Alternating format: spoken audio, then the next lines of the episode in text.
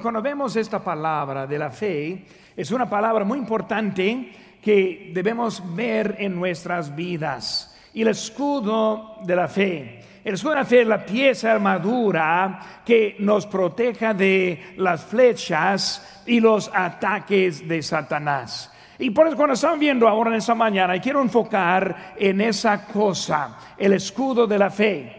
Y cuando hablamos del escudo de fe, y tenemos ahí en la mano, ojalá que la tenga ahí las notas del, del mensaje, puede seguir conmigo. Si tú un lápiz puede estar apuntando también en los espacios. Pero el primer espacio que estamos viendo es el entendimiento. Porque vamos a ver ahora el entendimiento de la fe. Cuando vemos, hermanos, esta palabra de fe, muchas veces andamos poco confundidos en lo que significa la fe. Muchos piensan que la fe es creer, ¿no? Creer es una cosa, la fe es otra cosa. Son dos palabras diferentes con su significado también diferente. Cuando hablamos de la fe, vemos unas cosas. El inciso A, vemos que es la palabra confianza la confianza. Cuando vemos en nuestro texto aquí, dice en versículo 16, sobre todo, tomad el escudo de la fe con que podáis apagar los dardos del fuego del maligno.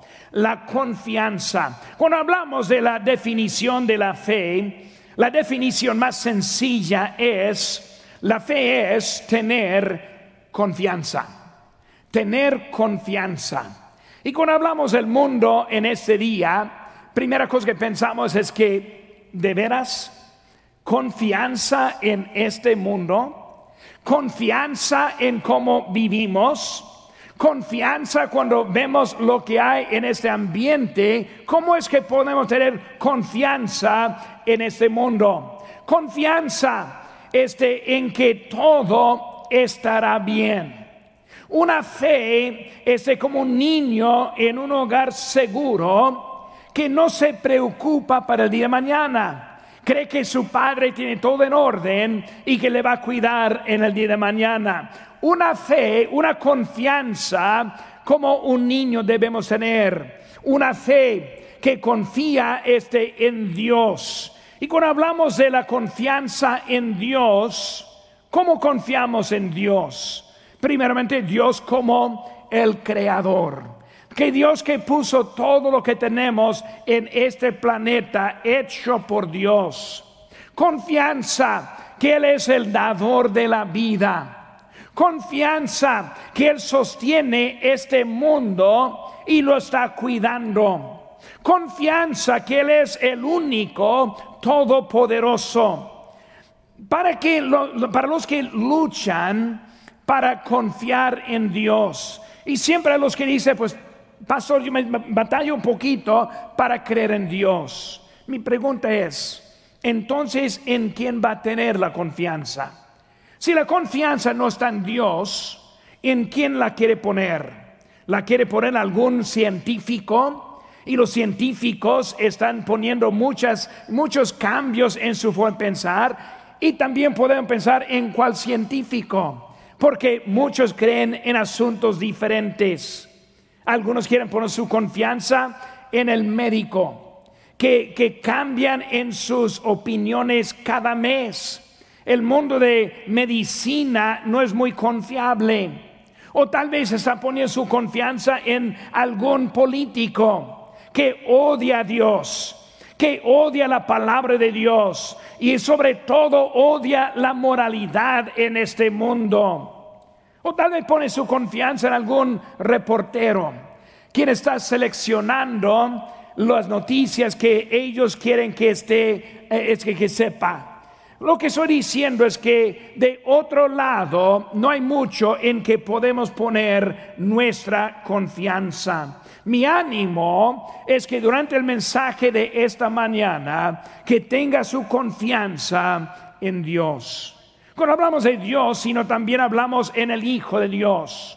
No solo tener confianza en el Padre, sino también en el Hijo. Cuando hablamos del Hijo, hablamos del único nacido de una virgen. Es el Hijo de Dios. Él es el único perfecto. Dice la Biblia en 2 Corintios 5:21, al que no conoció pecado, por nosotros lo hizo pecado, para que nosotros fuésemos hechos justicia de Dios en él. Él es el quien vino para tomar nuestra carga del pecado y llevarlo a la cruz del Calvario. Es el quien dio su vida por nosotros, como dice en Mateo 20 y 28, como el Hijo del Hombre no vino para ser servido, sino para servir y dar su vida en rescate por muchos. Pero hoy en día muchos batallan con el pensamiento de Dios, pensamiento del Hijo de Dios. Pero cuando hablamos en eso, debemos entender que tenemos, debemos tener una confianza que Él hará lo que nos dijo. El Antiguo Testamento contiene más de 300 promesas de la historia, en la historia de la Biblia acerca del Señor Jesucristo. 300 profecías.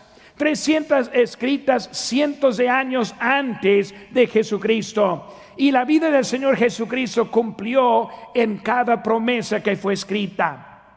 Él resucitó de la muerte y cuando resucitó, no solo sus discípulos lo vieron, sino también en, en un tiempo más de 500 personas vieron a Jesucristo resucitado a la misma vez.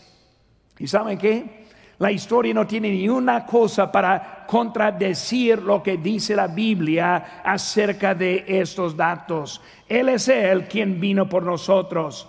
Y sobre todo hay más promesas acerca de su segunda venida que hubo acerca de su primera venida. Cuando pensamos en Dios y pensamos en la fe, en esta mañana quiero ayudarle a poner su fe en Él. Si vamos a tener la fe en Él, la segunda cosa, inciso B, vemos el comienzo de la fe. Ahora, la fe es confianza, confianza en Dios, confianza en su Hijo Jesucristo. Pero ¿cómo comienza esta fe? Si voy a tener fe en esta mañana, y si acaso está alguien aquí en ese, ese momento que dice, pues no tengo esa fe, pero sí me gustaría tenerla. ¿Cómo comienza esa fe? Primeramente, la fe es fundamental en la relación con Dios. Hebreos 11:6 dice, pero sin fe es imposible agradar a Dios. O en pocas palabras, si no tenemos la confianza en Él, no podemos agradarle a Él. Si no podemos confiar en Él, no hay ni un lugar en donde ir en este mundo. Por eso vemos que esta relación comienza simplemente con la fe en Él. Y hay una base para tener la fe en el Señor. En Romanos 10, 17 dice, así que la fe es por el oír y el oír por la palabra de Dios. Aquí en mi mano tengo la palabra de Dios escrita sobre miles de años. Ni una contradicción hay adentro. Un tema en general que habla de un Salvador que quita el pecado del mundo. Si no creemos en lo que dice la Biblia, ni tenemos un lugar para empezar en esta mañana. Si no hay confianza en Dios y confianza en su palabra, ni hay en dónde ir con nuestra vida. Esta confianza comienza en su palabra. Y la vemos en esta mañana como está escrita y escrita para nosotros. Entendimiento de la fe, confianza y este comienza con una relación con Dios. Por eso cuando hablamos de esta confianza y esta fe que estamos hablando nos lleva a la segunda cosa. Y la segunda cosa en sus en sus notas ahí es el, el engaño de la fe el engaño de la fe. Primero, el entendimiento. Yo necesito tener fe.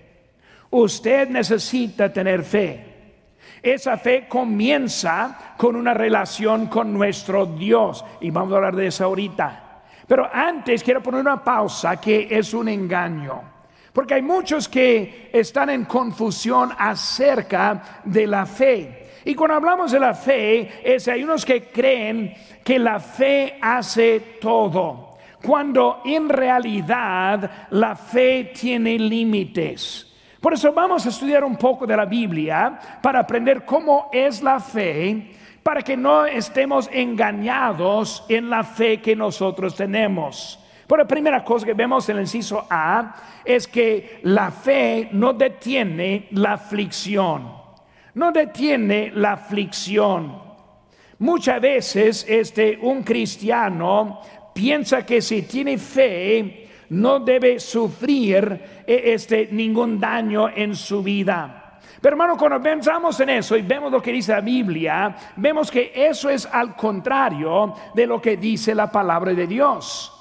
Porque muchos que basan toda su vida, todas sus experiencias en tener una fe que va a detener la aflicción en su vida.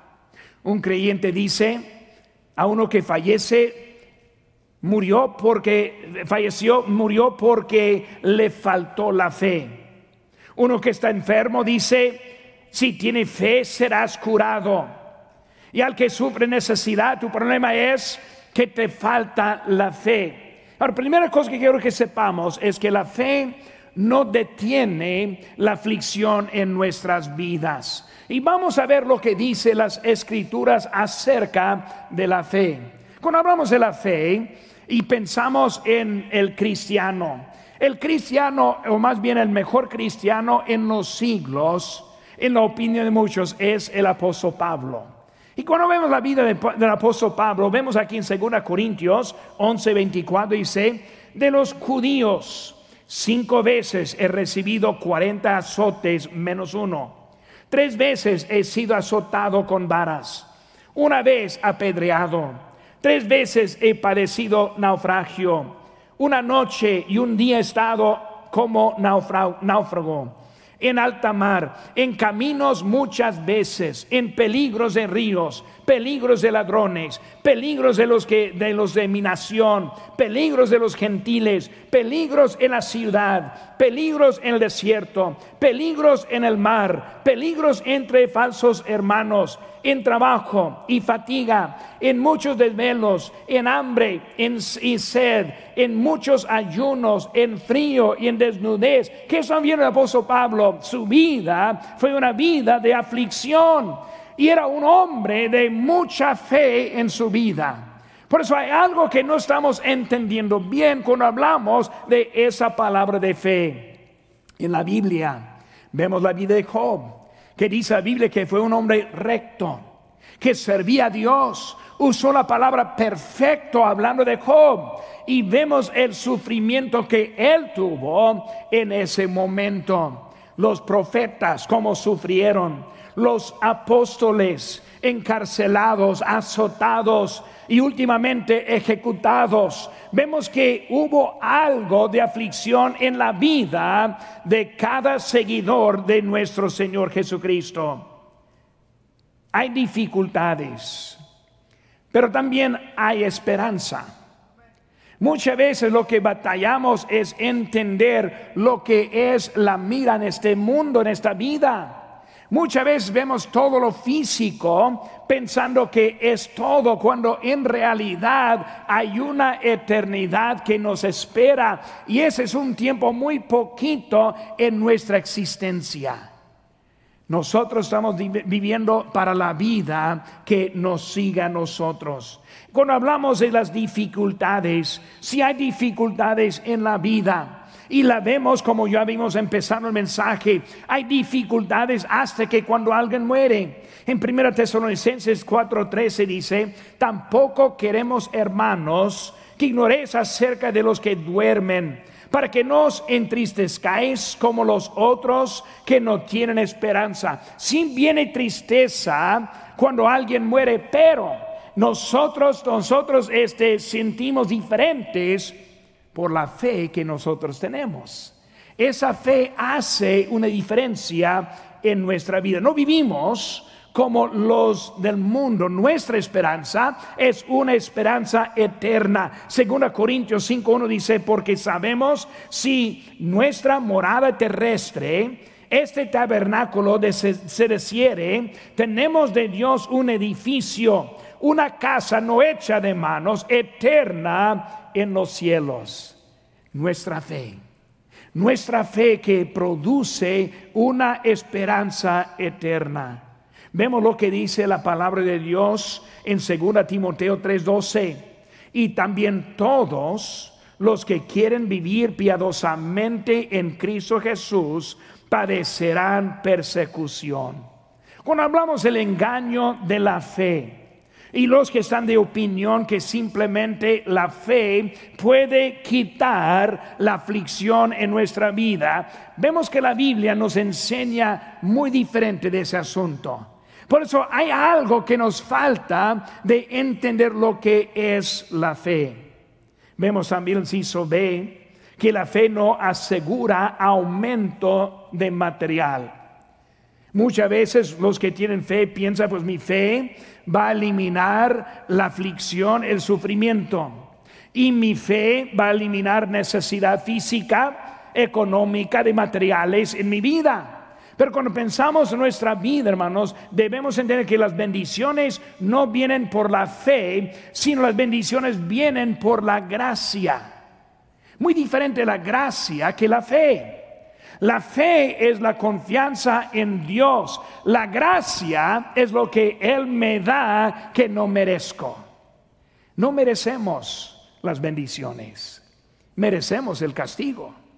Nuestro pecado genera y produce castigo. Pero Dios en su gracia nos ha dado mucho más en, nuestra vida. Que nosotros estamos aquí con salud en esta mañana es de la gracia de Dios. Que estemos esta mañana bendecidos económicamente es de la gracia de Dios en que nosotros estamos aquí como hermanos reunidos es por la gracia de Dios. Él es el que nos da lo que Él quiere dar. Como dije, somos pecadores, somos rebeldes del corazón. Nosotros necesitamos la gracia de Dios en nuestras vidas. Merecemos el castigo, no las bendiciones. Y si las, bendiciones vinieran solo por la fe, la gloria sería nuestra y no de Dios. Él no comparte su gloria con nosotros. No merecemos lo que Dios nos da. Él es grande para con nosotros. Por eso, ¿cómo es esa palabra fe? Si lo que recibimos viene por la gracia, si la fe no quita lo que quiero quitar, entonces, ¿qué es la fe? Hermanos, la fe actúa la gracia en nuestras vidas. Dice en Efesios 2.8, porque por gracia sois salvos por medio de la fe y esto no de vosotros, pues es don de Dios. Ahora, ese texto no dice que somos salvos por la fe. Dice que somos salvos por gracia, por medio de la fe. O sea, la fe es la puerta que actúa la gracia de Dios en nuestra vida. Ahora, quiero que entendamos, solo, que, solo la gracia de Dios es lo que nos salva, solo la gracia de Dios es que nos bendice, pero nuestra fe es la manera que encontramos la gracia de Dios en nuestra vida. Muy importante que entendamos eso, porque cuando hablamos que un día vamos a estar delante de Dios, debemos tener esa fe aplicada y la gracia demostrada es lo que necesitamos en nuestra vida para darnos la vida eterna.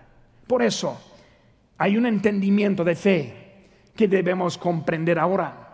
También hay un engaño de la fe que muchos piensan otras cosas. Un corito que dice, solo creer, todo posible es solo creer. Es más que creer. Es la fe aplicando la gracia a la vida. Número tres, hermanos, vemos el efecto de la fe. Ahora, desde que ahora entendemos de la fe y ahora que no queramos estar engañados de la fe, de, la fe queremos ver qué es el efecto. Primeramente, la fe produce la firmeza. Vemos a nuestro texto aquí otra vez en Efesios 6, versículo 11 dice, vestidos de toda la armadura de Dios para que podáis estar firmes contra las acechanzas del diablo. Toda la armadura. La armadura nos da la habilidad de luchar. Como creyente en Cristo, Satanás está en contra de usted. Él le está atacando, Él está en contra de cualquier cosa que hace. A la persona que no conoce a Cristo, Satanás ya está metiendo sus flechas hacia usted. Él quiere acabar la vida nuestra si Él pueda. Pero vemos aquí está hablando de la armadura. La armadura, y no vamos a enfocar en toda la armadura, pero la armadura es para poder luchar. Pero lo que quiero ahora es hablar acerca de ese escudo de la fe, esa parte de la armadura. El escudo, ¿para qué es el escudo? El escudo es para defenderse. Pero más que defenderse es que cuando llega el momento en que esos ataques le abruman y luego están este, encima y como que no puede aguantar, ese escudo es para simplemente protegerse y estar firme. Que no voy para atrás, que no voy por un lado, que no huyo, sino que el escudo es lo que necesito. Hermanos, esa parte es la fe. Cuando vemos la lista de todo lo que está en contra de nosotros, es la fe que nosotros podemos aguantar lo que Dios está haciendo nosotros. Cuando vienen las emboscadas de Satanás, las acechadas, el mundo, la política, la ciencia, las dificultades, los problemas, las dudas, la fe es lo que nos hace firmes. La fe en que no hay nadie más. Dice la Biblia en Juan 6, 68. Les le respondió Simón Pedro, Señor, ¿a quién iremos? Tú tienes palabras de vida eterna. Y amigos míos, en esta mañana, hermanos en Cristo, Cristo es el único. No hay ni una cosa en que puedo encontrar esta confianza, solo la encontramos en el Señor Jesucristo. Por eso es ese escudo de la fe. También ese escudo no solo produce firmeza, sino también produce la salvación. Inciso B, produce la salvación. La fe no salva, sino da acceso a la gracia de Dios. Quiero terminar esta mañana simplemente con una invitación acerca de cómo aplicar la gracia de Dios en nuestra vida. Primeramente es por nuestra fe, como vimos ahorita en Efesios 2.8, porque por gracia sois salvos por medio de la fe. Y esto no de vosotros, pues es don de Dios. Dice, no por obras para que nadie se gloríe. O sea, para estar bien con Dios, usted ni yo podemos hacer cualquier cosa para agradar a Dios. Solo la gracia de Dios aplicada en nuestra vida es que nosotros podemos estar bien con Dios. Produce la salvación. Dice la Biblia en, en Juan 1.12, mas a todos los que le recibieron, a los que creen en su nombre, les dio potestad de ser hechos hijos de Dios. La gracia de Dios. Recibir a Cristo es la fe. La fe cuando yo lo tomo como mi Salvador cuando yo comprendo que una religión ni me salva, ni tampoco la iglesia bautista, solo Cristo nos salva. Le recibo por fe. Y luego Él sea mi Salvador, me hace hijo de Él. Romanos 3:23 dice, por cuanto todos pecaron y están destituidos de la gloria de Dios, todos somos pecadores. Muchas veces pensamos, yo soy buena persona. Pues no he matado a nadie en esta semana. Y luego la lista de los, pecados muy fuertes, no lo hago. Pero cuando hago la pregunta, para ser asesino, ¿cuántas veces necesita matar a alguien? Una sola vez. Matar a alguien es asesino. Una vez pecando, es pecador. Es pecador.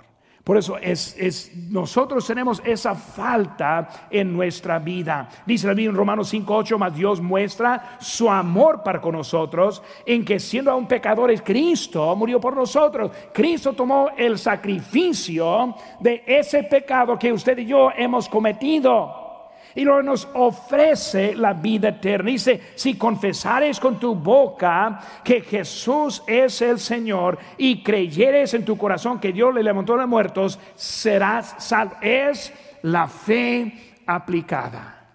¿Cómo encontramos la salvación? Reconocer, la necesito, me falta, soy un pecador.